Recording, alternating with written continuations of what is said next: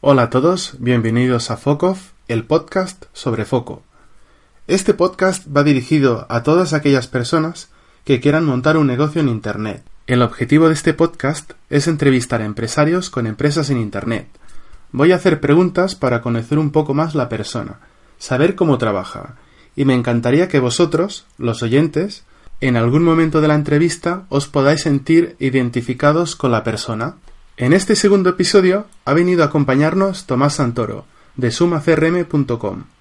El hashtag en Twitter, por si queréis preguntar a Tomás o comentar este episodio, es FOCOF2.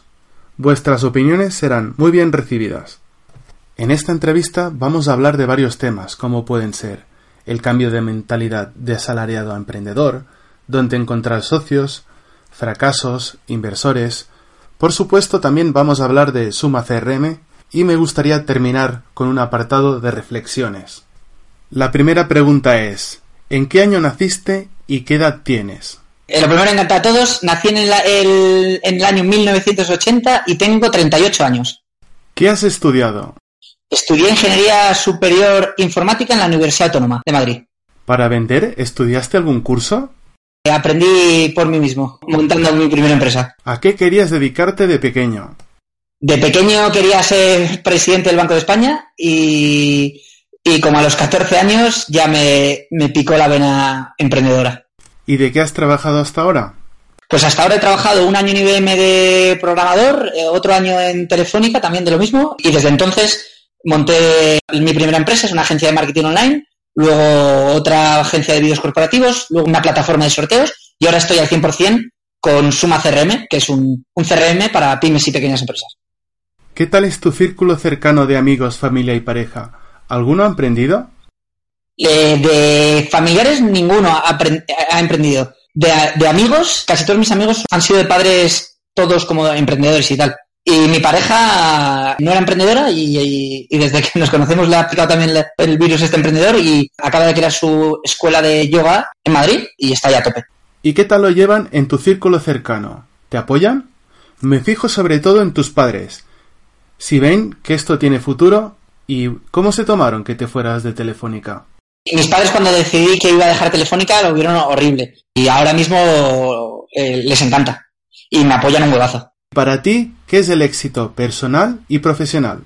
Pues a nivel profesional sería con Suma CRM lo que busco es dejar, digamos, huella, cambiar el mundo y dejarlo un poquito mejor. Tenemos una filosofía con Suma CRM que es, o un lema más bien, que es que el tiempo es felicidad y que lo que queremos con Suma CRM es que la gente gane tiempo en el trabajo para dedicarlo a lo que más quiera, ya sea a estar con su familia, a hacer más de sus hobbies o, por qué no, que también le decimos a trabajar más y a vender más. Y cuando consigamos que Suma CRM, ahora mismo son mil clientes de pago, pero nuestra visión es que llegue a ser algo mundial, ¿no? Al estilo de, alguno de los CRMs actuales más gordos, eh, como pueden ser Salesforce o Zoho, todos estos grandes. Para mí habrá sido el éxito de manera profesional. Y de manera personal, para mí el éxito es, es estar tranquilo en el día a día es que esté satisfecho, que me levanto por la mañana y estar contento con lo que estoy haciendo eh, durante todo el día, aunque hay veces que hay cosas que no quieres hacer, pero que el global sea de estoy contento. Me ha llamado la atención tu respuesta sobre el éxito profesional, porque yo pensaba que al final quien monta una empresa es por ganar dinero con esta o para venderla. No es un discurso. Al principio empecé por dinero, puro y duro, pero luego de verdad que te das cuenta que el dinero una vez que más o menos eh, yo no quiero, o sea, a mí no me motiva tener un Ferrari, ni un chalet, ni un yate en la playa. A mí lo que me gusta, por, eh, me encanta es, hacer kite, soy un loco del kite, y lo otro que me gusta es estar con mi familia y con mi mujer, tener tiempo para hacer el resto de cosas. Que al final, para todas esas cosas, como ves, no se necesita tanto dinero. Y por eso al final el discurso ha ido variando. Ahora me gustaría pedirte unas recomendaciones. ¿Qué música te motiva para trabajar? Pues Ahora mismo los, con Spotify los descubrimientos semanales me funcionan de lujo porque, porque atinan un huevo. Y entonces me tiro toda la semana con el descubrimiento semanal de Spotify y cuando me aburre del descubrimiento me pongo, como ves, soy un poco nervioso y pongo música de yoga. Me aísla y me relaja un montón y me hace trabajar mucho más, más focalizado, ser más productivo. ¿Qué libro nos puedes recomendar? Pues un libro que recomiende, por ejemplo, Sex Code, que es un libro para aprender a ligar de manera científica, que también lo recomiendo. Pero así el que más me quizás me ha cambiado es el de los siete hábitos de la gente altamente efectiva. ¿Y una película? Me gusta mucho eh, y recomiendo En busca de la felicidad. Ahora empezamos con las preguntas sobre el cambio de mentalidad, de trabajar para otro a ser tu propio jefe. ¿En qué momento empezaste a pensar que podías emprender? Pues eso fue con, con 14 años, que estaba pasando eh, con mi padre y de repente apareció un Ferrari y me di que quedar mirándolo así como fijamente y me dijo mi padre, ¿te gusta? Y dije, sí. Y dice, pues no se consigue eh, trabajando. Y evidentemente no se refería a robando, se refería a emprendiendo. Entonces desde ese momento me entró la vena emprender. Como hemos dicho antes, el discurso era para ganar dinero, porque en ese momento cuando eres pequeño solo te impresiona el Ferrari o el yate o el chalet. Y eso fue lo que me, puso en movimiento, pero luego ha cambiado y es más por una, visión de cambiar el mundo. ¿Y tuviste algún referente? No tuve ningún referente porque no tenía en mi familia nadie emprendiendo. Así que fue de algo que nació. ¿Y algún americano? Ah, bueno, sí, ya más adelante, cuando ya en la carrera o cuando ya en el primer trabajo, Steve Jobs, soy, soy un fanático de Steve Jobs. Y me lo trago todo, todos sus discursos y charlas de YouTube y tal. ¿Y en qué momento dejaste de trabajar para otro para empezar tu propio negocio? En cuanto estaba trabajando en Telefónica, ¿no? Y un amigo de mi padre me pidió que le hiciera un portal de empleo interno para su empresa. Y, como a mí programar era mi hobby, se lo hice por las tardes en plan hobby total. Y cuando se lo presenté, me pagaron, pero bueno, no, pensaba ni continuarlo, ni mucho menos. En ese momento me, gustaba porque estaba cumpliendo un poco lo del emprender, pero no, no era algo como en plan de, Dios, con esto voy a, a seguir para adelante, no, sin plan, toma, y les gustó mucho y me dijeron, joder, nos encantaría seguir haciéndole nuevas funcionalidades y tal. Y les dije, venga, pues guay, yo lo hago. No me puse un sueldo, pero sí que ya empecé a tener mis primeras facturas. Y de ahí, por el boca a boca, me empezaron a llegar más trabajitos de, hacer páginas web y empecé a tener, mm, empecé a ganar más dinero por cuenta propia que por cuenta ajena. Y entonces, en ese momento, cuando ya ganaba más, tenía que decidir o un lado u otro y me decidí por seguir por cuenta propia.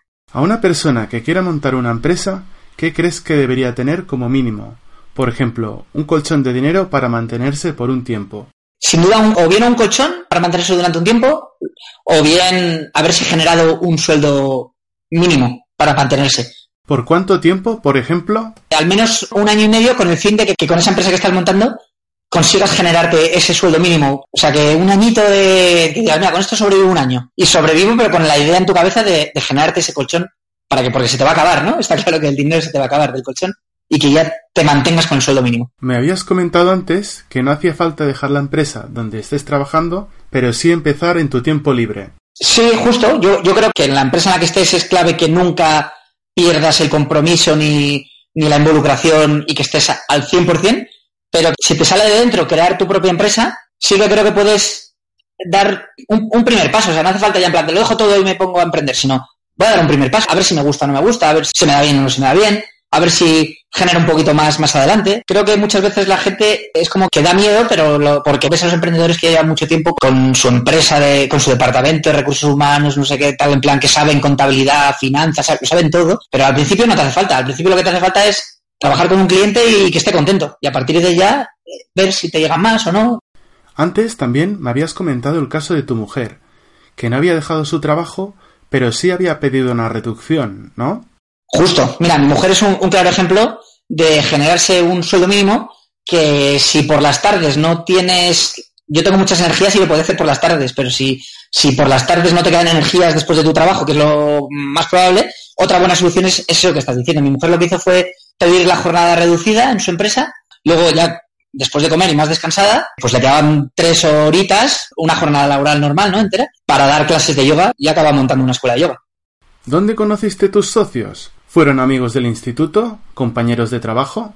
He, montado cuatro empresas. En la primera, que es una agencia de marketing online, mi socio fue uno de mis proveedores, eh, con el que llevaba un año trabajando y nos compenetrábamos también, que al final decidimos asociarnos. Y luego, en esta misma agencia de marketing online, el siguiente socio que entró fue uno de mis mejores amigos. Le contraté como director comercial y llevaba un año haciendo objetivos, pero de sobra, o sea, una barbaridad. Y le ofrecieron trabajo en, una gran empresa donde le podían pagar un sueldo ya acorde. Y la única manera que tuve de retenerle, como en esas épocas cuando estás iniciando no tienes dinero para retener al talento, fue ofrecerle ser socio. Y a él le encantaba la empresa y no lo dudó y se quedó. Y ahora con Suma CRM es Alfredo Nicolás, mi socio, que es uno de mis mejores amigos de pequeño y fue mi socio también en la anterior empresa, que es totombola.com. Y la forma de hacernos socio no habíamos trabajado nunca juntos, pero los dos estábamos buscando lo mismo, que era crear una empresa de producto. Como sí que nos conocíamos mucho porque hemos estudiado juntos y, y yo sé que era muy buen profesional por su lado y tal, o sea, de buena tinta sabía cómo trabajaba, nos asociamos. Y ya por último, y no enrollarme, tenemos otros dos socios más en Suma CRM, aparte de los inversores. Tenemos dos socios que programaron en la empresa anterior. Programaron Totómola, bueno, Totómola es que no lo he contado, pero, pero quebró hace un año. Y antes de quebrar, nos programaron también Suma CRM. También lo mismo, como llevábamos conociéndonos y funcionábamos también, les ofrecimos ser socios y, y también están. ¿Qué consejos puedes dar a la hora de elegir socios? Precisamente que hayas trabajado con ellos durante un tiempo y estés entonces muy seguro de, que congenias profesionalmente y personalmente, por supuesto. ¿eh? Creo que la parte profesional, que sepas cómo trabaja el otro y estés 100% convencido. Y no hace falta adelantarse a ser socios. Creo que veo un, error eh, común en, dentro del ecosistema emprendedor cuando estás iniciando, que es que a mí mismo me ocurrió, porque no he contado un socio que tuve anterior, que, que no dejamos de ser socios, que es en plan de, ¿te asocias conmigo? ¿Te asocias conmigo? Venga, vamos. Y joder, no hace falta asociarse, vamos a trabajar juntos. Estamos un año trabajando juntos y luego si nos va bien nos asociamos. Así que trabajar, creo que es el consejo mejor con la persona antes de hacerte socio de ella. ¿Qué consejo puedes dar a la hora de hacer un pacto de socios? Creo que es súper incómodo y además como están hechos con vocabulario eh, de abogados, es como algo que dices, uff, ni de coña me, meto en esto. Eh, pero lo que sí que creo es que es súper importante, llevas un año trabajando con la persona y dices, venga, ¿nos asociamos? Sí, vale, pero ahora vamos a definir dentro del pacto de socios que es más común, es que de hecho yo tengo un post que si ponéis pacto de socios en Google, sale mi post con todo explicado, ¿eh? Todas las cláusulas con palabras normales. Eh, las palabras del abogado y luego mis palabras. Y de ahí yo cogería tres cláusulas que las simplemente las escribiría en un doc, sin hacer un pacto de socios formal ni nada, pero algo que quede constancia para cuando si hay algún problema que diga, que vuelvas a ese doc y digas, oye, mira, hablamos de esto. Y que para mí son, por un lado, el tiempo de permanencia, que acordáis tú y tu socio estar, es decir, vamos a estar tres años trabajando en esto. Tenemos el 50% cada uno y si alguno decide irse antes de los tres años, pierde el porcentaje que no haya consolidado. Es decir, si se va al año y medio, en vez del 50 se le queda el 25. Esa es una, la, la permanencia. El otro es el de la exclusividad. Creo que también es súper importante dejar claro quién va a estar a full, quién no va a estar a full y qué pasa si decides estar a full y, decides que, ya no vas a estar a full, sino que vas a estar a media jornada. Y para eso también creo que ahí es eh, lo mismo, eh, perder porcentaje eh, en función de la proporción que hayas dejado del acuerdo inicial. Y por último, el de los sueldos, o no vamos a tener nada, que también es lo más común al, inicio, ¿no? ¿no? cobrar nada. Pero cuando estemos ganando, empezaremos a cobrar a, partir de aquí y el máximo será esto. Y esto es un poco con el fin de que, de que si alguien se va antes de que pasen los tres años, el que se queda no haga la, puta, la putada al otro de subirse el sueldo en plan de me subo el sueldo hasta el infinito y entonces tú no cobras dividendos. Y con estas tres cositas creo que ya puedes tirar para adelante al menos un año y medio o dos antes de, formalizarlo con palabras de abogado. Y la pregunta del millón, ¿dónde encontrar programadores? Está súper complicado, ¿eh? es, que es lo más difícil. Yo, los dos programadores de Suma CRM iniciales, simplemente les, les subcontraté. Era una agencia argentina, estuve ahí viendo agencias a las que subcontratarles el trabajo. Y era una agencia que, nos hicieron la primera empresa, la Totómola, y cuando quebró, hicieron Suma CRM. Y luego ya quisieron ser socios y además a la vez de socios trabajadores. Eran solo dos en la agencia, no, no eran más, y se vinieron. Y ahora mismo nuestro blog funciona súper bien porque a través del blog contamos cómo es la cultura de la empresa y a la gente, como es una cultura que es bastante, digamos, abierta, friendly, de una cultura senior, en la que todo el mundo tiene sus responsabilidades y no hay unas estructuras jerarquizadas y en la que te puedes desarrollar mucho profesional y, personal. Y eso lo lee la gente en general y hemos tenido suerte y hemos publicado ofertas en lo típico, Infojobs, también en, la Bonilista de David Bonilla, en muchos sitios. Y la mayor clave de todas fue gente que, por ejemplo, me decía, oye, te viste en la Bonilista y además leo tu blog. Y entonces me gustaría ver si podemos hablar. Creo que hay que estar como en todos los lados y además tener una buena cultura y transmitirla. ¿Crees que es un error que la programación la lleve un tercero y no esté dentro de la empresa? Creo que es un error. Porque te pueden, como tú sabes bien, hacerte código bastante chungo, con muchas dependencias y un espagueti, ¿no? ¿Cómo se llama? Sí, código espagueti. Código espagueti. Y sí, es un error, pero es un error, a veces es como lo de, no sé si es la democracia la que le dicen que es un er-, error inevitable, que a veces no tiene más remedio. Es difícil tener a alguien cercano que alineéis intereses y encima sea programador. Para ti que tienes muchos amigos o tú que, que eres programador además de SEO, es más fácil, pero el que estamos fuera, ese círculo es muy complicado. En mi caso la única opción que tuve fue la de, la de subcontratar. Una cosa que estoy viendo es que una persona que no es técnica quiere convencer a un programador con un porcentaje. Y a lo mejor el programador piensa, si no me vas a pagar y me das un porcentaje de cero, para eso ya lo monto yo. ¿Cómo lo hiciste tú? Pues mira, nosotros lo que pasa es que en Suma CRM, Alfredo y yo pusimos 20.000 euros nuestros. Y con esos 40.000 euros pagamos a la agencia. Cuando acabaron de desarrollarlo, habíamos solicitado un ENISA, que es un préstamo que da el gobierno sin garantías muy fácil de devolver. Y justo coincidió que acabaron de desarrollarlo con el préstamo de ENISA. Entonces, cuando nos concedieron el préstamo de ENISA, pudimos seguir pagándoles, a pesar de que todavía no teníamos clientes. Si lo de siempre, es la forma que me funciona a mí, no sé si a otro le puede funcionar y seguro que hay muchas más formas. Pero al final, ¿qué habéis hecho con la programación? La agencia que contratamos, bueno, se llaman, son Henry y Alejandro, les pagamos, como te digo, con los 40.000 iniciales de Alfredo y míos, luego con el dinero que habíamos recibido de ENISA, con ese dinero de NIS empezaron a entrar clientes, los dos programadores, y Alejandro Henry y Alfredo y nosotros, que tenemos una comunicación casi diaria, ¿no? Estábamos como emocionados, joder, están entrando clientes, que igual surgió la conversación de, joder, pues nos gustaría ser socios. Y entonces, pues a nosotros nos encantaría, por supuesto, te veo clave que en un producto que el core es en la programación, esté en manos interno, idealmente de un socio. Así que para nosotros es genial que queráis ser socios, así que por supuesto. Y a partir de ahí, pues abrieron muchas conversaciones de cómo valoramos la empresa, cuánto va a ser vuestro sueldo, etcétera. ¿Qué me puedes decir sobre fracasos? Dime una lección que hayas aprendido en cada una de las empresas que has creado. De la primera empresa, que es bocetos.com, que no he aprendido, pero al menos, porque todavía no lo hago bien, pero es el micromanagement, o sea, gestionar fatal, en plan rollo al marcaje personal, que de hecho me llegaron a apodar el tirano, horrible. Y creo que solo vas muy rápido, pero acompañado llegas mucho más lejos y hay que hacer una gestión mucho más senior y, que la gente tome sus responsabilidades. Ese uno. Y de las otras, de Totómbola, que quebró hace un añito y conseguimos muchísima inversión, conseguimos 300.000 euros. La razón por la que quebró principalmente fue porque pivotamos hacia algo que no era nuestra pasión y cuando no tienes pasión en lo que estás haciendo, cuando viene el bajo, empiezas a hacer, tomar decisiones malísimas. Y ahora en Suma CRM lo que estoy aprendiendo sin duda, un poco lo del micromanagement de la primera, que es a quitármelo entero, a ver si me lo consigo quitar, no me lo he quitado del todo, pero a trabajar eh, con gente senior que asuma sus responsabilidades, que yo les deje libertad para trabajar bien, intento de no jerarquía, que se escuche todas las opiniones de todos. No sé si te ha pasado que al empezar un proyecto, en algún punto hayas pensado que no era buena idea seguir adelante. ¿Cómo lo has gestionado eso? Nunca lo he conseguido y con Totomo la llegué hasta el final de los finales. Pero por decirte el punto límite debería ser cuando, cuando evidentemente no te queda dinero para, si tienes empleados, para pagar tienes que parar, joder, porque tienes una responsabilidad con la gente y, avisar con tiempo. Y aún así, has querido seguir adelante. ¿Qué es lo que te ha motivado?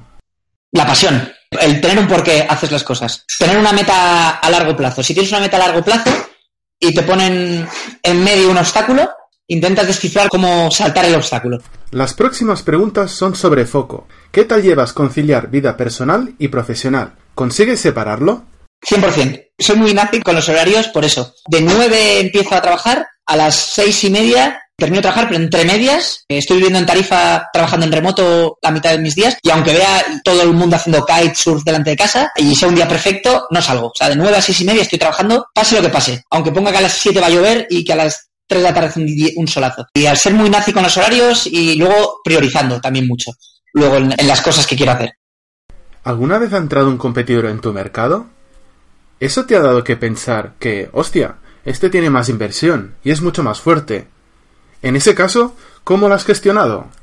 Pues aceptando lo que es la verdad, que es súper positivo. Que si entra alguien con inversión quiere decir que el sector está caliente, que hay mercado, que si haces las cosas bien, uno, vas a vender mucho y dos, encima, como el otro tiene inversión, te puede llegar a comprar en un momento. Me gustaría hablar sobre priorizar tareas. Me hace mucha gracia que todo el mundo, antes de terminar el año, se marca unos objetivos, como por ejemplo apuntarse al gimnasio, perder peso, comer sano, y luego no lo hace. ¿Tú te pones metas anuales, trimestrales, o cada semana vas cambiando tus objetivos? Pues me pongo metas diarias, me pongo metas cada dos semanas, porque trabajamos en sprints de dos semanas, me pongo metas mensuales, porque también hacemos estudio de objetivos ya mensual, y por supuesto me pongo el anual, incluso un poquito más. En el blog hablamos de la isla del tesoro, facturar 100.000 euros al mes, que es como nuestra meta a un año. Y sí, creo que las mini metas son claves, fundamentales. Comentabas que hacíais sprints. ¿Qué metodología seguís? Hacemos una especie de Scrum Kanban, así como un, mezcla de todo, y que nos funciona genial. Vamos, eh, la, noche el día, respecto de, de cómo lo hacemos antes, que era lo loco. Y en eso en desarrollo y en producto, trabajamos también una especie de Scrum Kanban en el que, en el que pasamos por un proceso, desde la idea, desde el problema, eh, hacer research, hasta llegar al final del todo a la solución. He leído que trabajáis en remoto. ¿Os organizáis con algún servicio online o tenéis una pizarra con los post-it? No, no, no, Sí, sí, trabajamos con la suite de Atlassian. Trabajamos con Jira, como, que es como Trello, pero con Bitbucket, y que está conectada con Bitbucket y con Confluence, que es fundamental para que esto fluya, fluya bien, sí. ¿Y usáis Trello? Trello lo utilizamos de manera en marketing, con la misma metodología, pero como no necesitamos que esté conectado a ningún repositorio estilo Confluence, es como Google Docs, pero un poquito más avanzado.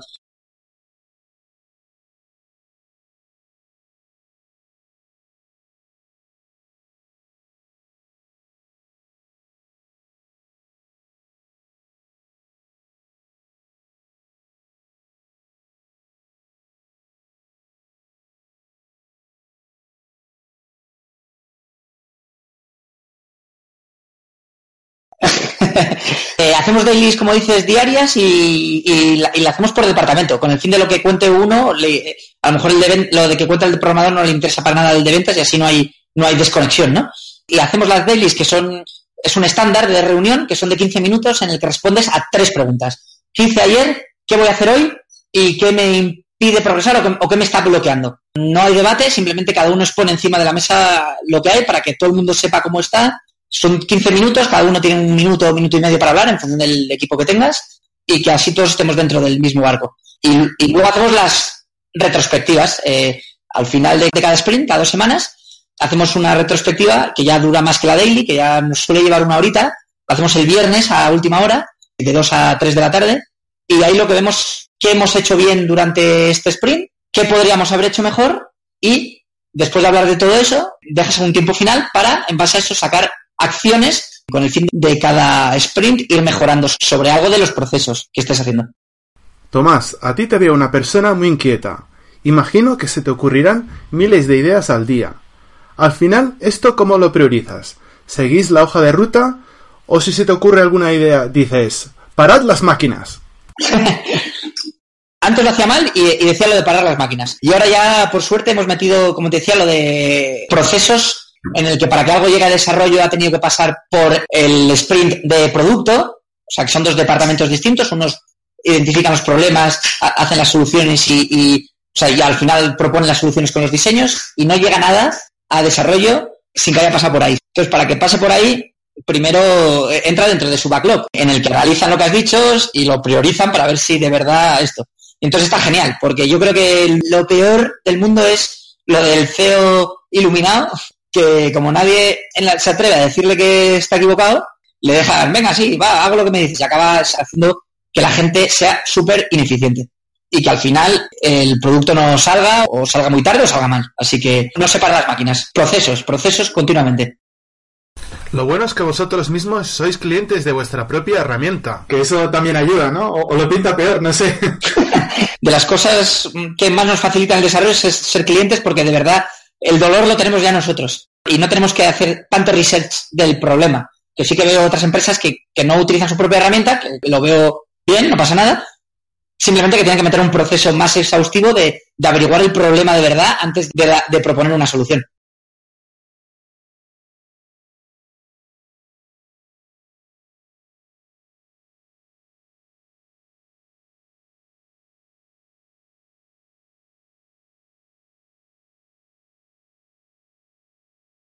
Esto sí que es un aprendizaje de, mi inversor, que es Jan Derelli, fundador de una herramienta SEO muy conocida, WooRank, y dice que todas las decisiones las tenemos que tomar en base al Excel de pérdidas y ganancias. Que por cierto hay un post también en el blog que es nuestro Excel flujo de caja. En base a ese Excel tomamos todas las decisiones, es decir, oye, te piden esto, fenomenal, pues vamos a poner en el Excel cuántos ingresos serían, esta funcionalidad que tenías prevista sacar dentro de seis meses ya no la vas a sacar, con lo cual el ticket medio que pensabas subir aquí ya no lo vas a subir y entonces los de soporte ya no van a poder dar soporte a, esto porque se van a tener que dedicar a esa nueva funcionalidad, por ejemplo, por decir algo, estoy poniendo un ejemplo muy raro.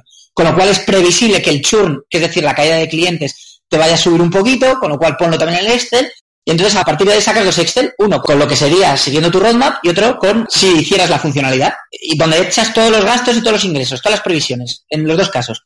Y al final de eso miras al final dentro de un año y medio con cuál ganas más dinero y tomas la decisión.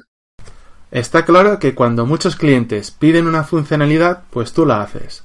Pero si tú sabes que no se va a hacer, ¿cómo se lo dices al cliente? Le agradezco que la pida, porque es lo más importante escuchar el, feedback de los clientes. Y lo primero, mil gracias. Y lo segundo, lo anoto, le digo que lo ha anotado y le digo si ha sido él el único que lo ha pedido o si cuánta gente lo ha pedido ya y qué prioridad en función, normalmente en función de la gente que lo haya pedido, es una variable para que suba posiciones dentro del roadmap. Y entonces le digo, mira, solo lo has pedido tú y no tiene tanto impacto, con lo cual la verdad es que no creo que la tengamos durante, a lo largo de todo este año. Y luego más adelante, quién sabe. Y si la vamos a hacer, sí, le digo, mira, la han pedido ya 20 personas, están en el, roadmap de producto, en el backlog, delante hay otras 10 cartas, así que va a salir aproximadamente, porque no, no se puede dar una fecha de entrega, no creo, así directa, porque si no ya como has dicho antes, nunca se cumple. Pero bueno, aproximadamente lo podremos tener eh, para el final de año. Si tengo claro que no se va a hacer, y lo decimos claramente, ¿eh? Decimos, mira, no lo vamos a hacer. De hecho, preferimos que el cliente, para ti es clave que tener esto. Sí, pues preferimos que no sigas como cliente, porque nosotros dedicamos también muchos recursos a mejorar la herramienta a nuestros clientes, también personal de soporte para cuando llaman, ayudarles. Entonces preferimos clientes que de verdad seamos el fit suyo, para así crecer en base a clientes que nos hagan una base sólida y que nos hagan mejorar, ¿sabes? Así que le decimos claramente, no va a estar nunca y si es para ti clave, incluso recomendamos otras herramientas que sí que lo tienen. Ahora vamos a hablar sobre inversores. ¿En qué momento consideras que es bueno buscar un inversor? Bueno, cuando necesites el dinero para seguir eh, creciendo. Para mí el momento bueno, buenísimo, por ir concreto. Yo busqué los, el dinero de Friends and Family, que, que no es inversor, pero bueno, sí que es inversión, de tus amigos y cercanos. Lo busqué cuando tenía los primeros clientes, quería ponerme al 100%. Y la siguiente, que fue el de Giandarelli, fue cuando esto funciona, están entrando clientes, pero lo que quiero es que acelere esto y que a mi ritmo podría llegar a la isla del tesoro, que son los 100.000 euros al mes dentro de 10 años, pero con el dinero puedo llegar dentro de dos años. Me ha gustado saber que la familia o cercanos te hayan invertido. Pero esto, ¿cómo lo hablas con la familia? ¿Les dices, mira, te voy a devolver el dinero o no?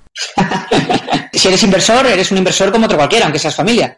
Y siendo inversor, pues tu dinero se te devolverá si la empresa o bien da dividendos o bien alguien nos compra. Y entonces tú tienes que tener un Excel flujo de caja, que es el que meteros ahí en el post eh, que tengo en el blog, donde ves cómo vas a ir creciendo, ¿no? Tu previsión y en base a eso, si dentro de un año estoy facturando 100.000 euros al mes eh, y si facturo 100.000 euros al mes y los gastos son de 30.000, ponle, estoy generando un beneficio de 70.000. Si somos 10 socios, supongamos que repartimos el 100% de los, de los beneficios, de entre 10, pues te estás llevando 7.000 euros al mes. He hecho los números tan a, grueso que es evidente que no, que no se llevaría tanto dinero, ¿no? Pero es así. Y, oh, bien, que alguien nos quiere comprar y nos da un millón de euros. Pues tú, si has entrado en la empresa eh, como inversor, has puesto inversor defensa familia, has puesto 10.000 euros y la empresa te la, valora, la hemos valorado en un millón, tienes un, ponle un, por 10.000 euros un 1%, cuando la vendamos 100 millones de euros, ganarás ese 1%. Que así es, como un inversor normal, vamos. Y todo por escrito, ¿no? Y todo por escrito. Ahí sí que ya cuando alguien pone pasta de verdad, es un pacto de socios ya bien hecho donde ponga todo. De estar dando acciones ya y de manera ya real, así que tienes que firmarlo en un notario y todo. La verdad es que me parece un tema muy interesante, pero a mí me da bastante apuro pedir el dinero a la familia. Creo que antes prefiero vivir debajo un puente. Piensa que solo te lo van a dar si de verdad confían en ti. Y si tú confías en ti, en que se lo vas a devolver con más, no, no lo dudes, no. No, yo creo que no hay nada negativo en pedir dinero si lo haces de manera honesta, porque sabes que vas a devolverle más en el futuro. Has comentado que conseguiste inversor en la empresa de los sorteos y también en Suma CRM. ¿Cómo entrar a un inversor? ¿Te haces amigo del amigo del inversor o cómo va? Te juro que es súper sencillo, porque los inversores son personas normales. O bien le pones eh, un email rápido, no le cuentes tu vida, sino estoy haciendo esto, estoy facturando esto, tengo estos gastos, estoy buscando este dinero, conseguiré dentro de dos años facturar no sé cuánto. Valoro la empresa hoy en día en tanto. ¿Te interesaría saber más sobre mi empresa? Y los inversores, ese es su trabajo. Cuando le dan un email rápido, concreto y tal, pues te van a responder sí o no, cuando nos vemos. Y ya está. Y los emails de los inversores el referente tiene una revista que se vende en cualquier librería que tiene todos los inversores de, en España con sus emails. Qué tipo de empresa les gusta. Por ejemplo, a los inversores Caviedes, que son unos de los más conocidos, eh, les gustan las empresas que ya tengan tracción. Entonces, si le vas con una idea a lo mejor más lógica, más aspiracional, en plan que vas a hacer Big Data, qué tal, porque no sabes cómo monetizar todavía, posiblemente pasen de ti. En cambio, si vas a Rola, eh, a Rola, Iñaki Arrola, del fondo de Cafón, que es, creo que su fondo es más, es de las dos partes, pero también parte aspiracional, pues te va a escuchar y, y le va a interesar mucho. Y bueno, eso todo te lo pone en el referente, el tipo de inversor.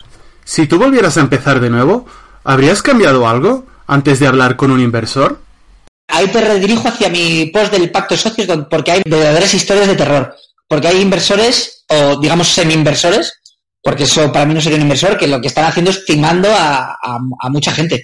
Con, en plan, eh, te cogen porcentaje por asesorarte, que es como, coño, no me- me das porcentaje por darme dinero, pero por asesorarme no. Eso se presupone que, que tú vas a, a velar por el bien de tu empresa y que me vas a asesorar lo mejor posible, ¿no? O que ponen cláusulas súper abusivas de permanencias salvajes, que una permanencia de más de dos tres años, yo creo que no tiene ningún sentido. O que tengan vetos de cosas que no puedes hacer, como por ejemplo hacer una nueva ampliación, si necesitas más dinero y buscar otra ronda más adelante, que ellos decidan si puedes hacerlo o no hacerlo. Hay que estar súper al loro y leeros el pacto de socios, Lete, o todos los que nos estáis escuchando, el post del pacto de socios, porque ahí, ahí cuento un montón de historias.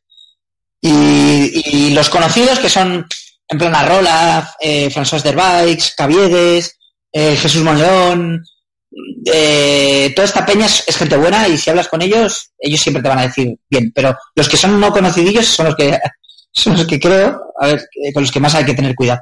Sin decir que, que hay muchos que son buenos, ¿eh? pero que de repente hay alguno, algún espabilado por ahí que se aprovecha. Ahora unas preguntas sobre tu empresa, Suma CRM. Cuéntanos un poco de qué trata. Es un CRM para pymes y pequeñas empresas eh, con el que la- quien lo utilice va a conseguir vender más. ¿Y así también se lo explicas a tu madre? vale, entonces es una herramienta eh, de las empresas donde toda la información que hables con un, potencial cliente o con tus propios clientes, ya sean emails, llamadas o reuniones, todo lo que hables con él se va a guardar en, la, en una ficha de contacto, que va a ser accesible para cualquier compañero de tu empresa. De esa manera, todo lo que se habla con un cliente, todo el mundo siempre eh, informado y te evitas un montón de reuniones, como hemos hablado antes, que para mí son la muerte de la productividad, las reuniones. Si alguien se va de la empresa o está enfermo o lo que sea, cualquiera puede cogerse cliente. Con lo cual, por un lado, vas a poder gestionar mucho mejor los clientes y por otro lado vas a vender más porque además de toda esa información que se está guardando cuando es un potencial cliente, en un solo clic puedes acceder a ella y hacer una llamada. Si tenías que en tu embudo de ventas, pon que tienes un embudo de seis fases, pues oye, cuando estás ya, yo qué sé, en la fase 3, te salta una alerta de, oye, ya ha llegado el día que le tienes que llamar a este. Pum, y mientras estás marcando, estás leyendo todo lo que has hablado con él, o si alguien más de tu empresa que ha podido ocurrir ha hablado con él para darle más información y tal. Con lo cual puedes gestionar cientos de clientes de manera muy personalizada con el tiempo que dedicarías y llevarás muy pocos. Antes de Suma CRM, ¿tuviste otras ideas? Sí, bocetos.com, una agencia de marketing online, eh, totomola.com, una plataforma de sorteos online, onlinemedia.es, una agencia de vídeos corporativos, y ahora estoy en Suma CRM, que es la que me ha hecho decantar porque, porque lo que quería era una empresa de producto, porque creo que escala más y puedes ganar más dinero y permite hacer cosas más chulas. Y la primera que hice, que fue Totomola, no funcionó. Y en la siguiente, que es Suma CRM, está funcionando, vamos por 65.000 euros al mes de facturación y estamos creciendo y contratando a gente muy senior, con un equipo con un montón de talento y estoy aprendiendo un huevazo cada día y es lo que me hace ya quedarme en ella. ¿Qué te hizo decantarte por Suma CRM?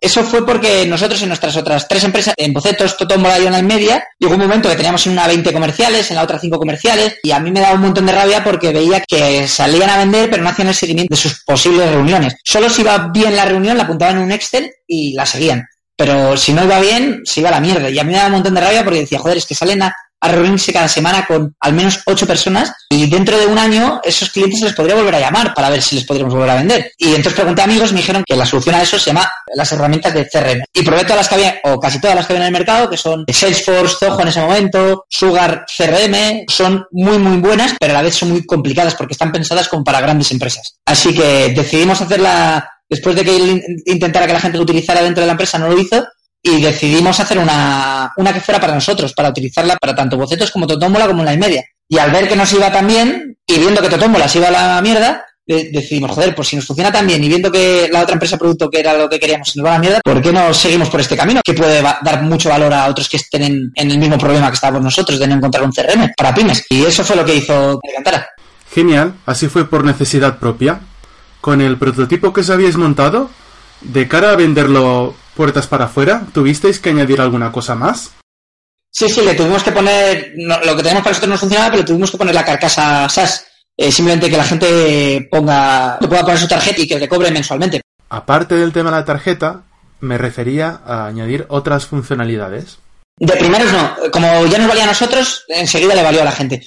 Sí que es verdad que salían bugs, nosotros nos, poco nos daba igual y al cliente ya no le daba igual. Y entonces estuvimos durante los, eh, los seis primeros meses sobre todo resolviendo bugs. ¿Y cómo fue conseguir los primeros clientes? ¿Fueron empresas con las que estabais trabajando en la agencia? Sí, fue justo eso. Eh, tuvimos suerte porque los primeros para llamar fueron en plan, oye, eh, nosotros estamos utilizando esto, ¿vosotros cómo lo hacéis? Como al final con la agencia tienes mucho contacto personal, ¿no? Con otra gente y fue así. Y, y de hecho al principio era en plan, te lo damos gratis porque todavía no lo estamos vendiendo. Cuando lo empezamos a vender, ya sé que tendremos que cobrar. Y fue un poco la estrategia que utilizamos. Al principio darlo a, los clientes gratis, pero sabiendo que dentro de tres a seis meses se les cobraría. Y se quedaron un 30%, pone, más o menos. Bueno, hostia, está bien. Suma CRM es un servicio online. Eh, ¿Conseguís cerrar todo lo, que es la venta de forma online? ¿O hay algún momento que tenéis que incluso llegar a hacer una reunión presencial con el cliente? Presencial no, pero virtual sí. Le hacemos un tour por la herramienta para enseñarle cómo utilizar su CRM en base a su negocio. ¿Habéis conseguido cerrar alguna venta sin tener que hacer el tour virtual? Sí, el 10% de los clientes lo hacen solo y, no nos da tiempo. o no nos da tiempo o no conseguimos contactar con ellos para hacerles el tour. Esto es una pregunta que hizo Diego Zapico por Twitter. ¿Cómo te organizabas con tantas cosas a la vez? La empresa de sorteos y Suma CRM. pues fatal. Eh, una de las razones por las que Totómala no funcionó, porque al final, si no estás al 100%, no estás en, los detalles y, tomas malas decisiones. Así que mal. Y de hecho, Totómala se fue a la mierda. Una de mis decisiones fue ponerme al 100% a Suma CRM y dejar bocetos. Y en bocetos solo estoy como socio, pero no estoy en el día a día. ¿Cuánto dinero generaba Suma CRM cuando decidiste dejar la agencia y la empresa de sorteos para centrarte solo en Suma CRM? Recuerdo que daba como para un pelín más de un sueldo daba para un sueldo para mí y otro mini sueldo para mi socio Alfredo que no tenía claro si ponerse al 100% o no. Vosotros tenéis un blog, un canal de YouTube. Tú haces entrevistas como esta. También veo publicidad de AdWords. Para vosotros, ¿cuál es la mejor estrategia a corto y a largo plazo? 50% de los clientes nos vienen por el blog. Pero el blog sería más a largo plazo, ¿no? Es que desde el primer post empezaron a llegar clientes. Pero sí, te reconozco que, normalmente el content marketing es una estrategia a largo plazo, pero no, no fue nuestro caso. Entonces, ¿el blog es lo que mejor os ha funcionado? ¿O hay otro canal que os haya funcionado mejor? De clientes es el blog con el 50%. Luego el SEO es el que más visitas nos trae, pero aporta creo que un 20% de los registros. Y luego el canal de YouTube no nos chutó, y yo creo que es por, como hemos hablado antes, hace los vídeos, y me enrollaba más que las persianas, así que igual por eso no funcionó. Y hacemos entrevistas, pero que le llamábamos Birra no nos funcionó tampoco. Y en tema publicidad online, ¿qué os funciona mejor? ¿Facebook o AdWords? AdWords. De hecho, Facebook no nos funciona por ahora nada. Hoy mismo estoy, de hecho, pausando la campaña y, pasando el presupuesto de Facebook a AdWords. Porque sí que nos trae registros, pero luego no se convierten en clientes. Y la razón es porque creo que no sé hacer bien la segmentación de Facebook Ads. Yo creo que timan. Sí, pero se registran, ¿sabes? Que es la movida. O sea, que los registros funcionan muy, muy, de, muy de lujo y llamamos. Y es un perfil de clientes que, que en realidad no estaban buscando un CRM.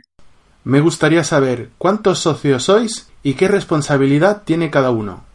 Somos, en total, en Suma CRM, somos cuatro. Porque luego también están los Friends and Family, que no tienen ninguna responsabilidad, más que poner la mano en caso de que haya dividendos su éxito. Y los que trabajamos somos eh, Alfredo, que es el director comercial, yo, que estoy como CEO y también marketing, porque hago el blog y tal. Eh, Henry, que es el que desarrolló todo el producto, aunque ahora mismo está como desarrollador senior porque entró eh, Loren, que es un CTO que venía de Chickfile y que la verdad que, que Henry es brutal, lo que ha hecho es brutal, pero, pero bueno, le faltaban los conocimientos de procesos, de toda la metodología esta de Scrum, Kanban, todo esto que hemos hablado, retrospectivas, hizo un poquito de espaguético, pero brutal, porque lo hizo él todo solo, o sea que es algo acojonante, que se lo valoramos mucho. Y además ha tenido la, digamos, las buenas maneras de dejar que otro sea el CTO, ¿no? O sea que me parece, vamos, un valor acojonante. Y luego el otro era Alejandro, que era el diseñador, pero que por temas personales lo dejó hace seis meses.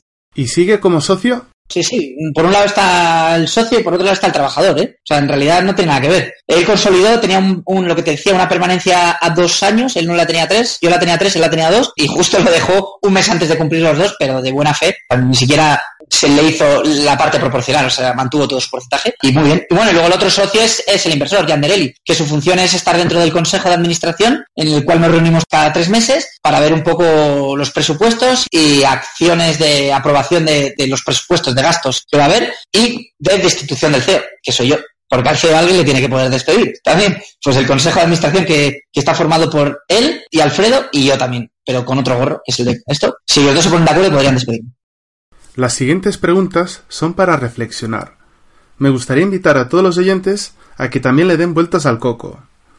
Y la primera pregunta es, imagina que el gobierno escucha este podcast. ¿Qué crees que debían mejorar? Por ejemplo, mucha gente se queja de las cuotas de autónomo. Buah, eso me parece una excusa barata. Me van a matar por decir esto, pero ostras, si no eres capaz de generarte 200 euros al mes, eh, apaga vámonos, ¿sabes? Yo creo que eso sí que es de foco y de, y de, y de autocrítica personal de coño. Cierra. Ahora mismo el gobierno ya tiene, tiene lo del, lo del autónomo, creo que es de emprendedor, que creo que los seis primeros meses no pagas y luego los seis siguientes pagas 50, ¿sabes? Durante seis meses, algo así. Creo que también tienes lo del el, el impuesto de los, el impuesto de sociedades, que es el que pagas anual, eh, si los dos, creo, los dos primeros años de vida creo que pagas solo un, un 8%, ¿sabes? Que, es, que es como, como nada, ¿sabes? O sea, yo creo que la gente se queja y lo que falta es que la gente se, eh, sea un poco más autocrítica. Eres el único que no se queja, ¿eh? Tienes que hablar con gente más, más optimista, entonces, rodearte de, rodearte de otra gente. ¿De qué me quejo? Pues de todos los que roban, ¿sabes? Que eso sí que fastidia. De que de estos impuestos y sirva para que, para que el Bárcenas eh, se vaya a esquiar en helicóptero coño, para eso no, para eso no me pidas impuestos y dámelos a mí, para que siga generando más dinero, ¿no? O, para de eso sí me quejo, ¿sabes? De que, vayan más a saco, es que están yendo ahora muy a saco, pero contra la corrupción. Eso sí que estoy súper en contra. Y el gobierno que escuche y que ponga a más gente, bueno, que, que joder, que primero que se miren ellos, antes de, y, que luego también luchen con la corrupción de, del autónomo de turno, pero sobre todo antes con ellos mismos. Me gusta, me gusta. La siguiente pregunta es, nos hacen querer ver que esto de emprender es lo mejor que te puede pasar en la vida. Pienso que no es tan fácil. Para ti, ¿cuál ha sido el mayor sacrificio para llegar donde te encuentras ahora? El tiempo libre que puedes dedicar a amigos, familia, ¿no? O tal, o novio, tal, pues que dedicas menos tiempo, sin duda, mucho menos.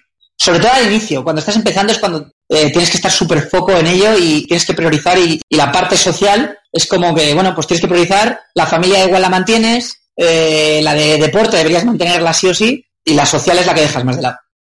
De todo lo que has aprendido hasta ahora, ¿qué es lo que harías distinto si empezaras de nuevo? Metodología ágil desde el minuto uno. A mí me costó dos años. O sea, hacer Scrum Kanban, creo que es la única manera de que el producto salga adelante. Para concluir, quisiera hacer algo diferente en este podcast. Me gustaría que nos pudiéramos ayudar entre todos. Así que, Tomás, si necesitas ayuda para contratar un perfil o alguna cosa, ahora es tu momento. Tengo que reconocer que ahora mismo estoy servido, pero si podéis tuitear este podcast en vuestras redes sociales, pues cojonudo. Hostia, pero esto me ayuda a mí, pero que te ayude a ti. y a mí también, que me conoce más gente. Pues aquí terminamos. Muchas gracias, Tomás, por tu tiempo y por compartir tu experiencia con todos nosotros. También quería dar las gracias a todos los oyentes del podcast. Y que ahora empieza el debate. Si queréis preguntarle algo a Tomás o si queréis dar vuestra opinión, recuerdo que podéis usar el hashtag FOCOF2. Antes de cerrar el chiringuito, Tomás, te dejo decir las últimas palabras. Solo decir que mil gracias, que encanta a todos. Suma CRM yo lo he hecho con el fin de que la gente pueda ganar tiempo en el trabajo. Así que con el fin de cumplir mi misión, si alguno tiene cualquier duda, poner el hashtag y ahí os contesto y que nos ayudemos entre todos. Así que muchas gracias.